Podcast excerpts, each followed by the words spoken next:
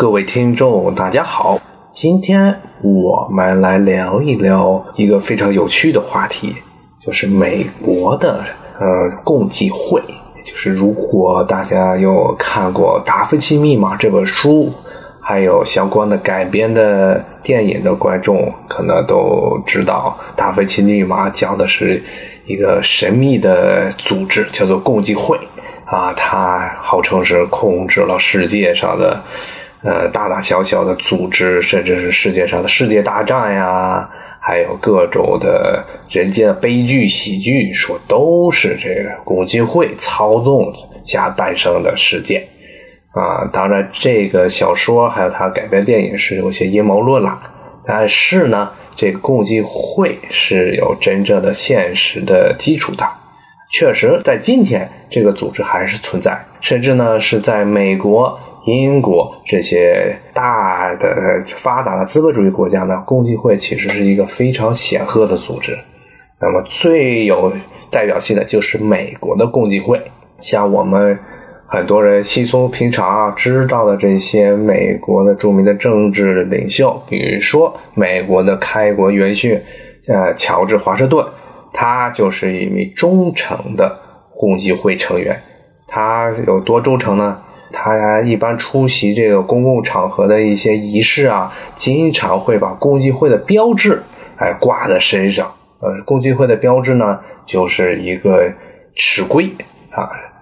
这个尺规呢上面是圆规，下面是把折纸，两个拼在一起，这是共济会很多的这个会堂常见的标志，象征着。呃，上帝创造了世界，因为按照这个西方人的说法，这个上帝呢创造世界是石龟作图，把这世界创造出来。其实中国古代也有类似的例子，比如说这个伏羲和女娲在新疆出土的一幅伏羲女娲图上，也是伏羲和女娲一手拿着一个圆规，一手拿着一个折尺。啊，那么华盛顿呢？他经常以这共济会的成员的身份出席公开的政治仪式，还有一些私人的舞会宴会，所以他不忌惮于别人知道他是共济会成员。然后呢，美国开国的其他的元勋，像什么约翰亚当斯啊，这帮人也都是共济会成员。那么，共济会成员在美国的早年，这些国父，包括美国独立运动中起到了非常重要的作用。甚至于呢，如果有人看过这美国首都华盛顿这个城市的地图话，会发现这是一个规划好的城市啊，都是棋盘式的布局。但是呢，有很多放射性的这些大道，比如说宾州大道啊，比如说纽约大道啊，这都不是正南正北的棋盘式的道路。都是放射性的道路，有人就说啊，这些放射性的道路就像这东北、西北、东南、西南这些方向放射出来这些道路啊，啊，其实你如果按照一定规律去去把它们连在一起，也可以连出这个共济会的标志来，也就尺规呀，还有其他相关的一些画面啊。为什么呢？那些阴谋论者就说了，也是一名共济会的成员，这个一个法国人拉方。他是托马斯·杰弗逊，也是美国另外一位国父的好朋友。他当时设计了啊，这个美国首都华盛顿的这个道路。他呢是一名非常激进的社会运动家啊，他想把这个当时的一些社会理念、新的社会理念，在这片新大陆上啊得以实现。其中就是把当时欧洲的一些所谓新的思想。啊，新的这个，比如城市的这个规划蓝图，要在这个一个新大陆这么一个新生的国家中加以实现。嗯，是不是真的？这个老方在规划这座城市的时候是参照了共济会的那些标志呢？这个其实很难说。你问那些放射性的道路啊，你怎么样连？怎么连？你要是。嗯，连成共济会标志也可以，然后连成一个五星啊，连成甚至连成一个什么五星红旗，也有可能连出来啊。其实就是大家在这想的太多了。不过老方他这个人本人确实是一名共济会的成员，哎，那么共济会在当今华盛顿的这个移动也非常多，华盛顿有大大小小大量的共济会的会堂啊。什么是会堂呢？就是他们这些共济会的成员啊，晚上聚会参加一些神秘仪式的地方。那么不同的共济会会堂，他们所使用的是不同的这个共济会仪式。就共济会它并不是一个统一的整体，是有好多底下有各种仪式、各种分会啊。你可以就把它们想成是各种分舵啊，一个总舵下面几个分舵，就跟中国的这个。呃，武侠派别一样，有这个所谓的什么少林派呀、武当派呀，他们光是共济会中，根据你这些仪式的不同，也是能分不同的派别啊。在华盛顿的市区，大小大批的这个共济会的会堂，如果你看见了游客在这个华盛顿市区中走，如果看见有，呃，英文叫做 temple 啊，寺庙，就中文一般翻译成寺庙。这么一个地方，如果它这建筑物上写着 temple，你千万不要以为这是一个什么寺院啊，不要认为它是什么像北京的什么法源寺啊、广济寺呀、白塔寺这种寺，它不是寺，也不是庙，它其实就是共济会的祠堂啊。共济会的祠堂都是 temple 啊。那么其中最著名的两处共济会的建筑物，现在在华盛顿也是华盛顿的地标之一。那么，其中最著名的这样一处地标，就是在华盛顿，呃，离市中心大概开车五到十分钟这么距离里的一处，叫做苏格兰椅啊，估计会苏格兰椅的这么一处祠堂。那么呢，它的外观非常的引人注目，因为它是按照这个古代世界的七大奇迹之一的这个猫色那么大陵墓的。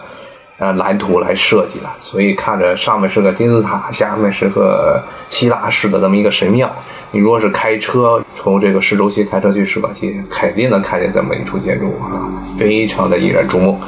那么，另外一处这共济会在华盛顿地区的一处著名的地标式的建筑物呢，是在华盛顿的南边啊，其实已经出了华盛顿市区，它南边的一个叫 alexandra 亚历山大里亚的一个小镇。小镇边上呢有个小山坡，山坡上盖了个巨大的高塔啊，非常高的一座塔。共济会呢为了纪念他们最著名的美国的共济会成员之一，就华乔治华盛顿啊，给华盛顿修的一个特别高的、特别大的一座塔，其实是他的祠堂。然后这个祠堂下面呢是个小山丘，山丘上呢还有一个花坛，花坛也是呃修剪成了这共济会的标志，这个赤龟啊这么一个形状。如果你登上这个塔呢，其实可可以看见整个 DC 的全景的，所以是一个非常好的观光的场所。如果大家有兴趣去华盛顿玩，别忘了去这 Alexandra 边上的这处小镇上的华盛顿祠堂上登高望远，可以看见整个华盛顿全景啊。那么，呃，如果你觉得说共济会是控制世界的幕后黑手，你肯定会认为啊。看见这么多的这个共济会的建筑物，那么华盛顿估计就是被共济会彻底的统治了，是不是这样呢？啊，其实共济会它本身跟大家的想法是不一样的，也跟咱们国内很多人宣传的说，呃，共济会阴谋论不一样。呃，共济会最早是十六世纪到十八世纪之间呢。一帮这些欧洲的这些有钱有闲的啊，一帮有钱人，一般都是些贵族啊、大商人啊，他们一般社交的场所。当然，其实是一开始就具有很强烈的神秘主义色彩，因为他们号称说自己呢都是从什么中东啊、埃及这地方啊学到了一些奇怪的法术啊。好多人这些共济会最早的一些创始人员啊，说他们去那些地方挖出来了古书，上面记载了呃远古时代的一些魔法。所以呢，共济会的成员他们入会之后都要参加各种奇怪的神秘仪式，说这些神秘仪式呢能够激发出什么人类的潜力呀，能够施展各种魔法呀，这么一个组织。但是这种组织呢，因为它其实带有很强烈的异教色彩，所以被当时欧洲主流的呃基督教会，包括这新教啊，还有天主教会所不容。所以呢，外界尤其是非共济会的成员，一般都认为这些人都是邪教徒啊，认为他们可能都像女巫那样，是可能会是在世界带来灾难的这么一群群体。所以呢，后来的共济会的阴谋论。最早其实是为了反对共济会中的这种神秘主义倾向，那么到了十八世纪之后呢，尤其英国的这些共济会啊，逐渐都演化成了纯粹的绅士俱乐部。虽然他们还存在的一些呃神秘主义的一些仪式，他们这个共济会中要跟咱们的这些党派呀、这些教会一样，都有上下各个等级。那么你进入这个等级中要升级，还要参加不同的仪式。虽然还是保留了这些神秘主义的一些色彩，但是它本质上纯粹的变成了一些有钱人，还有有权利的人，他们聚在一起啊开会，然后讨论闲聊，然后讨论国家大事，甚至自己的一些小生意的这么一个场所。那么作为英国共济会的一个分支，那就美国的这些共济会也是继承了英国人的这些传统。后来美国人自己又把很多的仪式给发扬光大啊，成立了自己的一些共济会的协会。那么，怎样参加共济会呢？其实共济会的参加标准就是：首先啊，你这个入会没有考试，但是呢，必须得让人推荐啊，共济会的成员会推荐你。然后呢，有个基本的标准就是，你必须信仰一种啊，超越自然啊，超越这个平凡的这么一种。强大的力量，你可以是神，或者是科学，或者甚至是什么各种信仰，但是你必须要相信有一种力量能够超越人类的常识啊。然后这些会员把你推荐入会，然后入会仪式也是有类似于魔法一样的形式。具体的它是什么样的仪式，呃。外界是根本不知道的，以为这是被共济会的成员呀啊死死把守的秘密。说如果你真的知道了这些仪式的全流程啊，那么你就等于是掌握了所谓的这个世界的一些神秘的知识，深藏在世界深处的知识是他们不允许你掌握的，也不允许你操作这种魔法。所以到现在为止，也大概只有一到两次。共济会的这些神秘主义的入会仪式，还有包括他们的日常的一些仪式，被人给透露出来。但是很快的，这些出版书籍都被查封了啊，都被焚烧了。所以具体是怎么样，我们都不知道。我也不是神秘主义，我也不是这个共济会成员，所以我也不清楚。但是入会的时候肯定有一系列的仪式啊，进入仪式嘛，你就成为了共济会的成员。进入之后呢，就可以去他们那些祠堂啊，跟他们这些成员一起讨论各种事件啊，可能闲聊啊，谈大事儿都没问题。然后呢，如果你想往上升，它也是有分成不同的级别啊。但是呢，最高一级的这些共济会的成员一般都是基督教徒，主要都是基督教徒吧。嗯，